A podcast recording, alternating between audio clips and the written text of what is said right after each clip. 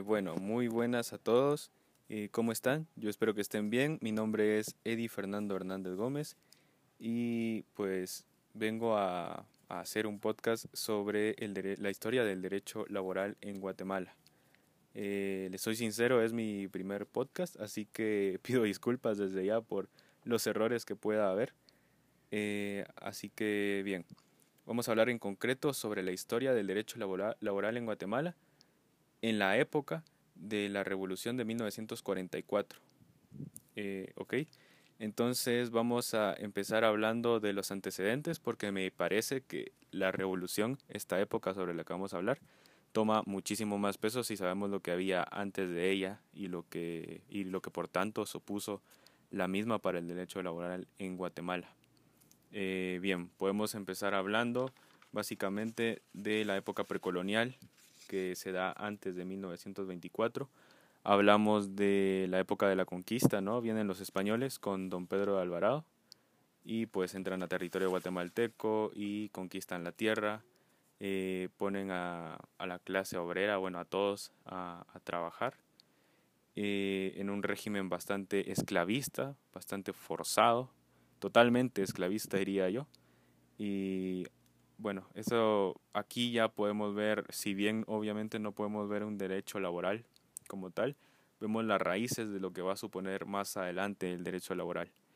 Así que pasamos a la época colonial, que ya es a partir de 1924, en donde los españoles hacían que los guatemaltecos trabajaran, como dije, en un régimen bastante forzado dentro de sus fincas. Incluso llegaban, oigan esto, al límite de generar leyes por parte de la corona española para que nosotros, el pueblo guatemalteco, no protestara sobre lo que se estaba llevando a cabo ahí, eh, esto refiriéndonos siempre al ámbito laboral, no al régimen tan esclavista que, que teníamos. Entonces ya después de mucho, mucho, mucho tiempo en verdad, llegamos a la época independiente, a la independencia de Guatemala. Eh, ¿no? que nos lleva a la época independiente en el derecho laboral, que va de 1821 a 1871, en donde se empieza a reformar el derecho de trabajo, eh, ya hay nuevos decretos, ya hay normas que hacen que este régimen esclavista del que veníamos pues se afloje mucho eh, y ya entren en juego nuevas características del derecho laboral con esta etapa independiente eh, hay que mencionar la revolución liberal que se dio, con la que llegó el Código Civil, al, el cual llegó a normar el derecho de trabajo, porque pues evidentemente en ese entonces no existía eh, ni mucho menos algo parecido a un código de trabajo y pues se logró realizar el Código Civil, el cual es muy importante, y él mismo llegó a regular eh, el derecho laboral.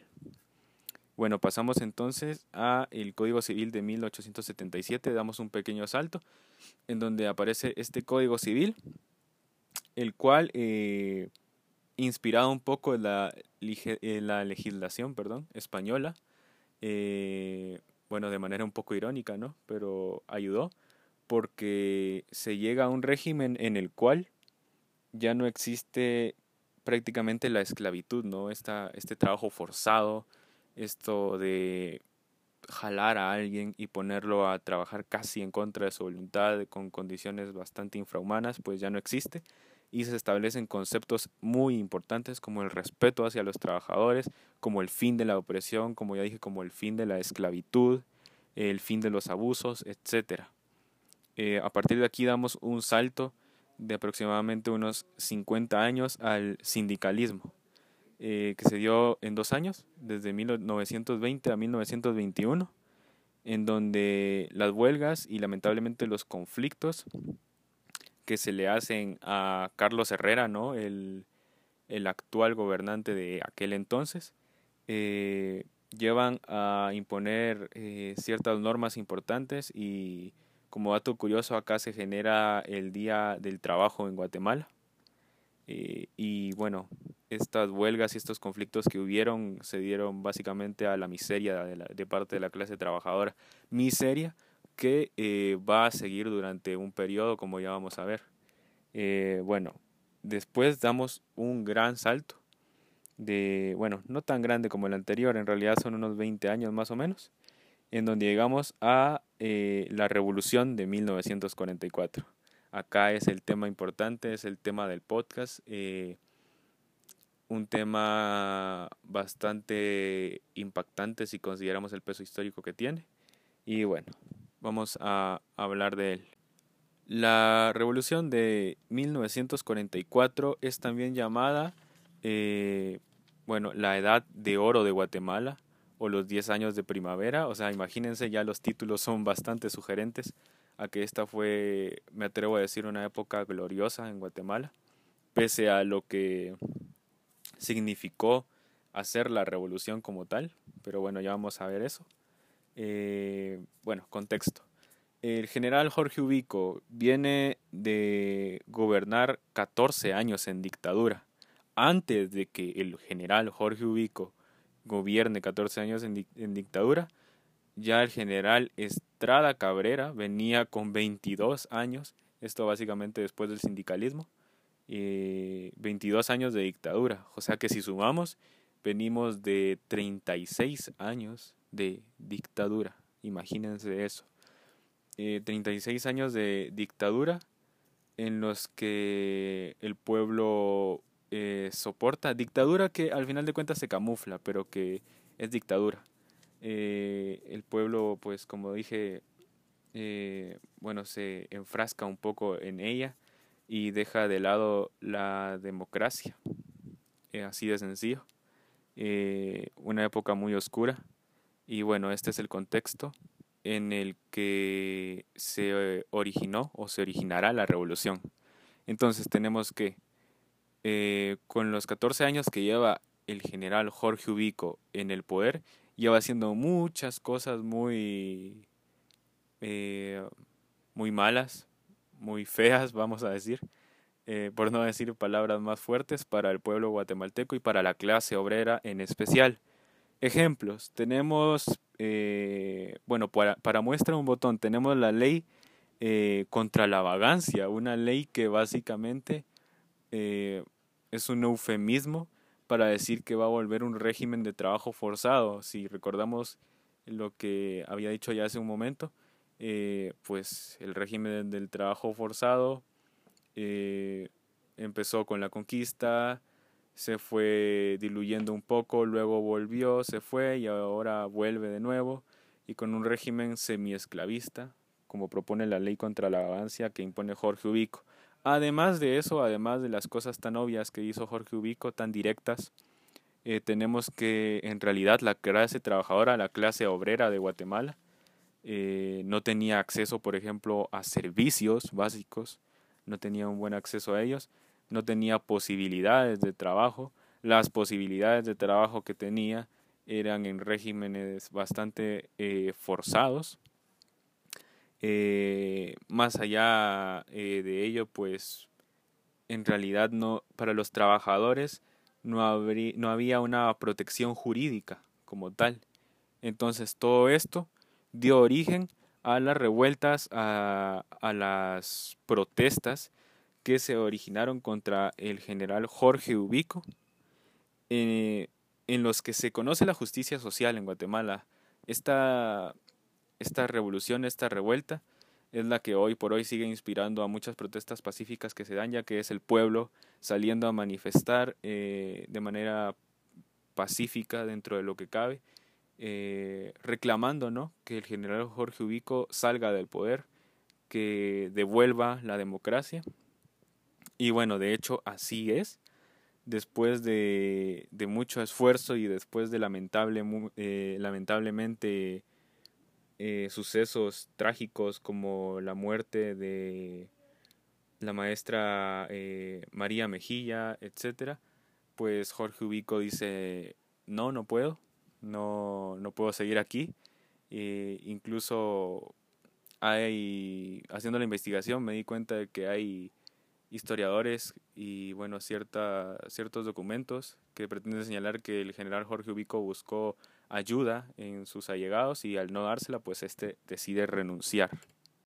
Bien, eh, con la renuncia del general Jorge Ubico entra en juego su sucesor, Federico Ponce Baides, otro eh, gobernante que entra con un régimen eh, de dictadura total en el que Guatemala, eh, bueno, la, el gobierno de Guatemala entra en los 108 días de régimen provisional continuista, en los que básicamente, en palabras sencillas, entra el sucesor de, de Jorge Ubico, Federico Ponce Baides, eh, mientras que se reelige otro presidente, cosa que nunca pasa, cosa que no cambia. Entonces aquí es lo importante y aquí es donde se da el verdadero movimiento cuando el pueblo ve que Federico Ponce Baides solo es otro, otro Jorge Ubico que viene a hacer lo mismo. Eh, es cuando de verdad se inicia la revolución de 1944. Bien, ¿cómo iniciamos? En las instalaciones de la Guardia de Honor de Guatemala, eh, se organiza una revuelta, eh, bueno, un movimiento, vamos a decirlo para eh, que tenga una mejor, un mejor concepto, un movimiento cívico-social en, los, en la que ciertos generales y ciertos miembros de estas instalaciones se organizan para derrocar a Federico Ponce Baides. Así que a la una 30 de la mañana inician los movimientos de organización para dar este, este golpe contra el general. Y a las 3 de la mañana, a las 3 de la mañana de ese mismo día, del 20 de octubre, obreros y campesinos se unen a eh, pues este movimiento de las instalaciones de la Guardia de Honor. Llegan los campesinos y los trabajadores, básicamente la clase obrera, eh, Llegan también estudiantes, llegan maestros, eh, toman armas, eh, toman cierto equipamiento que la Guardia de Honor les atribuye y, se unen al movimiento. Esto es muy, muy inspirador, me parece a mí, porque supone que el pueblo se levante literalmente para luchar por lo que quiere. Entonces, luego de esto, y luego de que ya están todos unidos, empieza un enfrentamiento bastante duro que tiene que bueno dura 16 horas en los que se debate un poco el futuro de la nación 16 horas muy tensas y al final se logró en efecto se logró la renuncia del, del general Federico Ponce Baides. Sale del poder eh, y entra en juego la Junta Revolucionaria Provisional que esto es básicamente lo que venía haciendo Federico Ponce Baides, pero ya dijimos que no lo venía haciendo bien, porque en el derecho laboral eh, este régimen dictatorial suponía algo muy feo, suponía lo que estaba formando Jorge Ubico, entonces nosotros no lo queríamos acá. Entonces ya entra la Junta Revolucionaria después de que, gracias al cielo, se logró eh, derrocar a Federico Ponce Baides por medio del movimiento de la Guardia de Honor y bueno, ya entre el juego está este triunvirato formado por el mayor Francisco Javier Arana, el ciudadano Jorge Torielo y el capitán Jacobo Arbenz Guzmán. Bien, eh, este régimen provisional de gobierno lo que busca es hacer reelecciones democráticas para empezar desde cero y ya obtener eh, todas las demandas que el, que, el, pueblo tenía desde hace ya ratos, porque recordemos que estamos hablando del derecho laboral, de las condiciones de los campesinos, pero acá estaban en juego muchas otras cosas en cuanto a ámbitos de educación, en cuanto a ámbitos económicos más generales, etcétera, etcétera. Bien, así que eh, se procede a una elección democrática en la que gana de manera abismal Juan José Arevalo, el nuevo presidente de la República de Guatemala, en donde acá e, entramos ya en cosas muy importantes, en las que, por ejemplo, se inicia como tal un verdadero derecho eh, laboral, porque, pues bueno, después de todo lo que pasó en la revolución, de ese, ese enfrentamiento que se dio, ya en 1947 se crea eh, el primer código de trabajo, también se crea el Instituto Guatemalteco de Seguridad Social X, se aportan muchas más cosas al derecho laboral que hacen que los trabajadores y la clase obrera tenga ya una protección jurídica y tenga eh, la gracia y el disfrute de tener algo que regule el trabajo digno en Guatemala.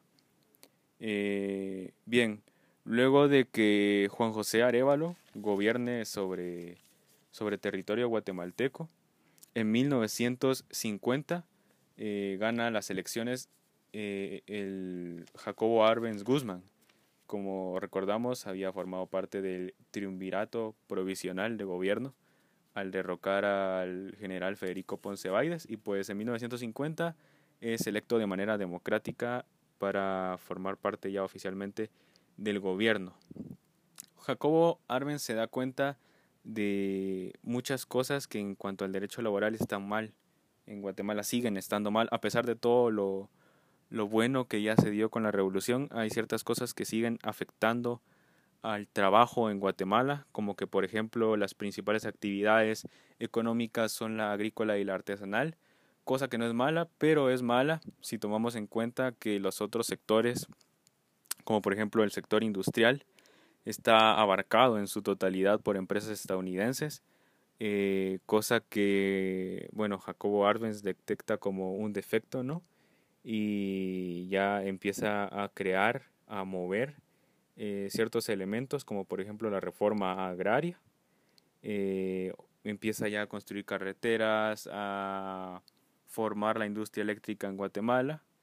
Eh, y bueno, empieza a hacer muchas acciones que a los empresarios estadounidenses y empresarios extranjeros no les gusta. Entonces van con el gobierno de Estados Unidos para decirles que Jacobo Arbenz es un comunista. Contexto, recordemos que estamos en época de Guerra Fría, o sea, decirle a Estados Unidos que el presidente de Guatemala es comunista era pues algo muy peligroso, vamos a decirlo así, porque era en ese entonces con la Guerra Fría era capitalismo versus comunismo, Estados Unidos contra la Unión Soviética, entonces van y mientras Jacobo Arbenz intenta concretar aún más el derecho laboral, concretara aún más eh, todas las posibilidades de del sector agrícola y obrero, eh, pues hay gente detrás de él que está conspirando y al final esto lamentablemente se logra ya que Estados Unidos y la CIA financian, patrocinan un ejército que dirige el coronel Carlos Castillo Armas, que básicamente invade la capital de Guatemala entra y derroca al gobierno de Jacobo Arbenz Guzmán, terminando así la época revolucionaria de 1944 a 1954, terminando así los 10 años de primavera y sí, culminando así una etapa muy eh, bonita, de manera triste evidentemente porque se terminó, pero eh, repasando un poco recordemos todo lo que se logró, ¿no? Recordemos que ya, ya tenemos un código de trabajo, ya tenemos eh, ALIX, tenemos normas que regulan eh, que ese régimen esclavista, semiesclavista que el general Jorge Ubico había impuesto eh, salga, ya no se dé de nuevo. Entonces, sí, hasta acá la historia de la, del derecho laboral guatemalteco en la revolución. Eh, como pudimos ver, es bastante caótica esta revolución perdonen si no me organicé del todo bien con la información, pero traté de tocar temas incluso más allá del derecho laboral porque siento que tocando esos temas eh, pues se sustenta más la historia de la revolución y podemos ver que hoy por hoy esa revolución eh, ayuda a que Guatemala hasta cierto punto eh, sea estable en cuanto a su derecho laboral, ¿no? Aunque obviamente faltan muchas cosas y, y eso es así, faltan muchas cosas por hacer, faltan muchas cosas por, por mejorar, pero de no ser por esa revolución habríamos seguido con un régimen de trabajo forzado, con un capital hacia los trabajadores que no estaba protegido, con, eh, bueno, un desaprovechamiento increíble eh, de las tierras de Guatemala para nosotros, porque recordemos que la productividad eh, la tenía Estados Unidos básicamente. Así que sí, eh, espero que les haya gustado este podcast Eh, nos vemos, eh, nos estamos oyendo en una próxima ocasión y nada, hasta luego, que estén bien.